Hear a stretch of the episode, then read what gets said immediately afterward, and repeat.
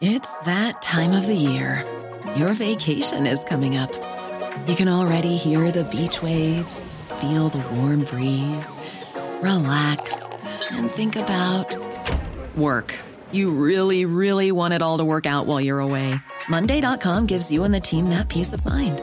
When all work is on one platform and everyone's in sync, things just flow wherever you are. Tap the banner to go to Monday.com.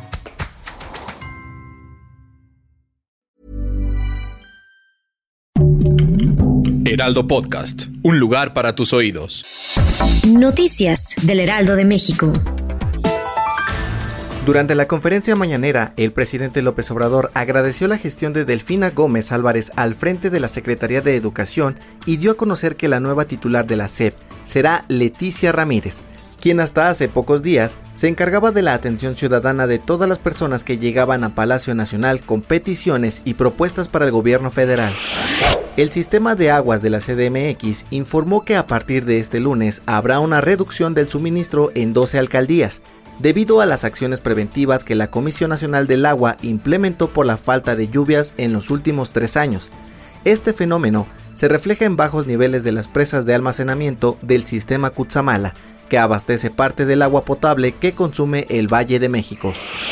De acuerdo con el Instituto Mexicano para la Competitividad, a la segunda semana de junio del 2022, el costo de los estímulos a los combustibles ascendió a 176.6 mil millones de pesos. El organismo señaló que con base en la demanda promedio de junio, julio y agosto entre 2019 y 2021, el costo estimado suma 268.5 mil millones de pesos.